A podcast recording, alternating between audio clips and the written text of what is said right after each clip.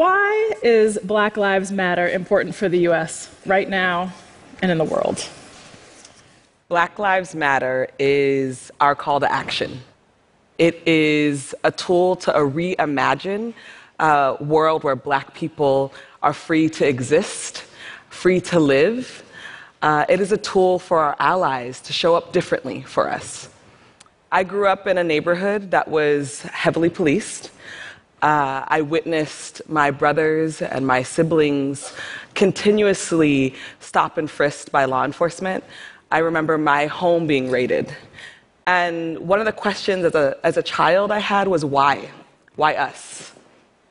Black Lives Matter offers uh, answers to the why.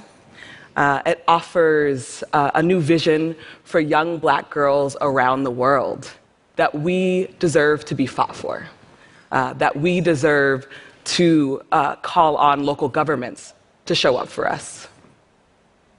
And anti black ra- And anti black racism is not only happening in the United States, it's actually happening all across the globe. And what we need now more than ever is a human rights movement that challenges systemic racism in every single context. We need this because the global reality is that black people are subject to all sorts of disparities in most of our most challenging issues of our day. I think about issues like climate change and how six of the 10 worst impacted nations by climate change are actually on the continent of Africa. People are reeling from all sorts of unnatural disasters, displacing them from their ancestral homes and leaving them without a chance at making a decent living. We also see disasters like Hurricane Matthew, which recently wreaked havoc in many different nations but caused the most damage to Haiti. Haiti is the poorest country in this hemisphere, and its inhabitants are black people. And what we're seeing in Haiti is that they were actually facing a number of challenges that even preceded this hurricane. They were reeling from the earthquake, they were reeling from cholera that was brought in by UN peacekeepers and still hasn't been eradicated. This is unconscionable. And this would not happen if this nation didn't have a population that was black. And we have to be real about that. But what's most heartening right now is that despite these challenges, what we're seeing is that there's a network of Africans all across the continent who are rising up and fighting back and demanding climate justice. So, Alicia, you've said that when black people are free, everyone is free. Can you talk about what that means? Sure. So, I think race and racism is probably the most studied social, economic, and political phenomenon in this country, but it's also the least understood. Uh, the reality is that race in the United States operates on a spectrum from black to white.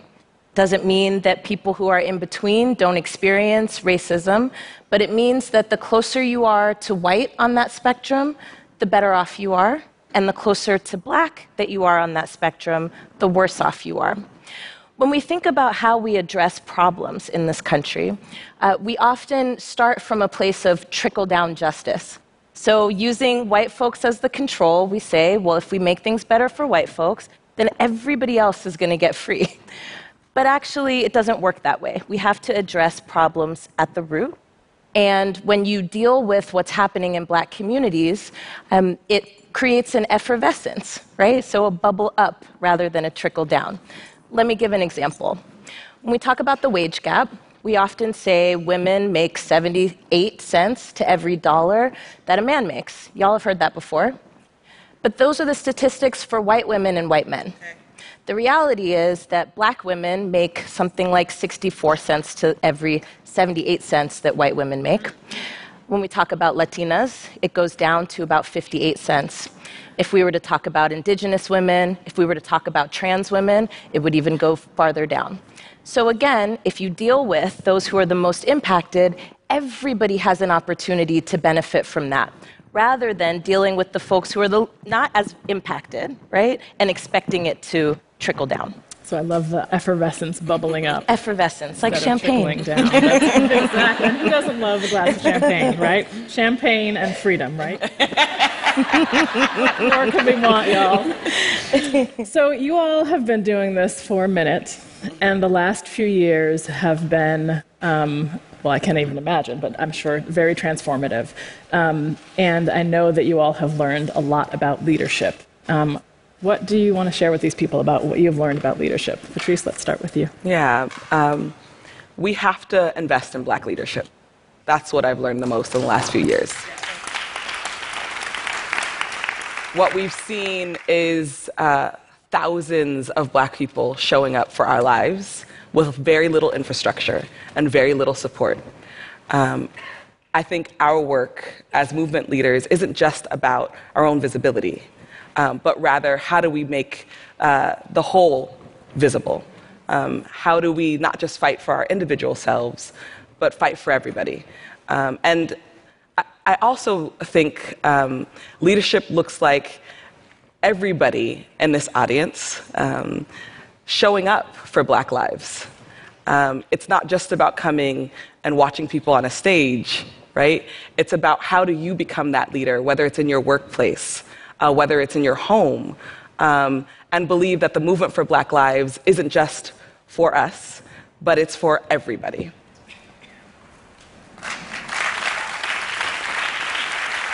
What about you, Opal? So I've been learning a great deal about interdependence. I've been learning about how to trust your team.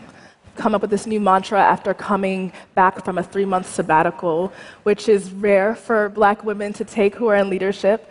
But I felt it was really important for my leadership and for my team to also practice stepping back as well as also sometimes stepping in.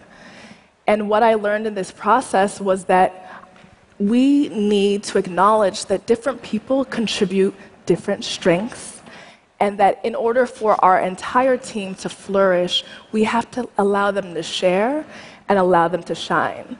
And so during my sabbatical with the organization that I also work with, I saw our team rise up in my absence.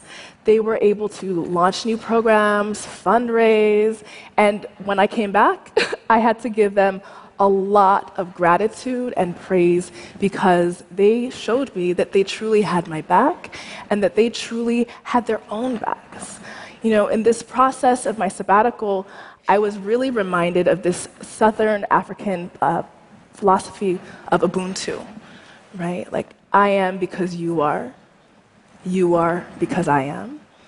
And I realized that my own leadership, the contributions that I'm able to make, is in large part due to the contributions that they make, right?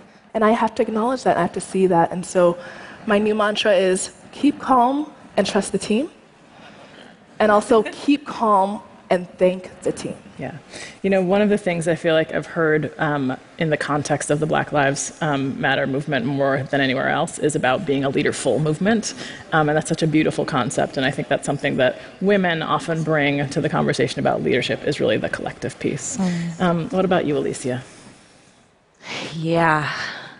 How many of you have heard that saying that leadership is lonely? I think that there is an element where leadership is lonely, but I also believe that it doesn't have to be like that. And in order for us to get to that point, I think there's a few things that we need to be doing. So, one is we have to stop treating leaders like superheroes. We are ordinary people attempting to do extraordinary things. And so we need to be supported in that way. The other thing that I've learned about leadership is that there's a difference between leadership and celebrities, right? And there's a way in which we've been kind of transformed into celebrities rather than people who are trying to solve a problem. Uh, and the way that we treat celebrities is very fickle, right? We like them one day, we don't like what they're wearing the next day, and all of a sudden we have issues, right? Um, so we need to stop deifying leaders so that more people will step into leadership. Lots of people are terrified to step into leadership because of how much scrutiny they receive and how brutal we are with leaders. And then the last thing that I've learned about leadership is that it's really easy to be a leader when everybody likes you. But it's hard to be a leader when you have to make hard choices and when you have to do what's right, even though people are not going to like you for it. Um, and so, in that way, I think another way that we can support leaders is to struggle with us, um, but struggle with us politically, not personally, right? We can have disagreements without being disagreeable, um, but it's important for us to sharpen each other so that we all can rise. It's beautiful. Thank you.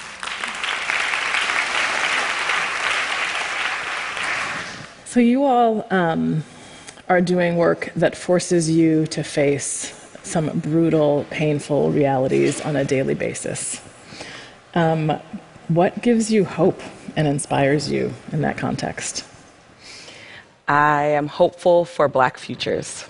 And I say that because we live in a society that's so obsessed with Black death.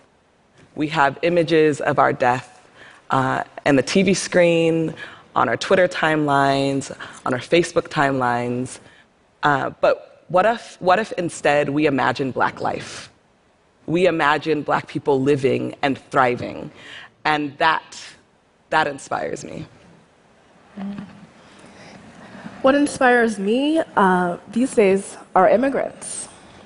Immigrants all over the world who are doing the best that they can to make a living, to survive, and also to thrive. Right now, there are over 244 million people who aren't living in their country of origin. This is a 40% increase since the year 2000. So, what this tells me is that the disparities across the globe are only getting worse. Yet there are people who are finding the strength and wherewithal to travel, to move, to eke out a better living for themselves and to provide for their families and their loved ones. And some of these people who are immigrants are also undocumented, right? They're unauthorized. And they inspire me even more because although our society is telling them, you're not wanted, you're not needed here, and they're highly vulnerable and subject to abuse, to wage theft, to exploitation, and xenophobic attacks, many of them are also beginning to organize in their communities. And what I'm seeing is that there's also an emerging network of black undocumented people who are resisting the framework and resisting the criminalization of their existence. And that to me is incredibly powerful and inspires me every single day. Thank you. Alicia. So, we know that young people are the present and the future. But what inspires me are older people who are becoming transformed in the service of this movement. We all know that as you get older, you get a little more entrenched in your ways. It's happening to me, I know that's right. Uh, but I'm so inspired when I see people who have a way that they do things, have a way that they think about the world, and they're courageous enough to be open to listening to what the experiences are of so many of us who want to live in a world that's just and want to live in a world that's equitable. And I'm also inspired by the actions that I'm seeing older people taking in service of this movement. I'm inspired by seeing older people step into their own power and leadership and say, I'm not passing a torch, I'm helping you light the fire. I love that. Yes. So, in terms of action, um, I think that you know it is awesome to sit here and be able to listen to you all and to have our minds open and shift. Um, but that's not going to get black people free. That's right. So, if you had um, one thing you would like this audience and the folks who are watching around the world to actually do, what would that be? Okay, uh, two quick ones. Um, one, call the White House. Uh, the water protectors are being forcibly removed um, from the camp that they have set up to defend uh, what keeps us alive. And that is intricately related to Black lives. So definitely call the White House and demand um, that they stop doing that. There are tanks and police officers arresting every single person there as we speak. Um, the, the, the second thing that you can do is to join something be a part of something. There are groups, collectives, it doesn't have to be a nonprofit, you know what I mean?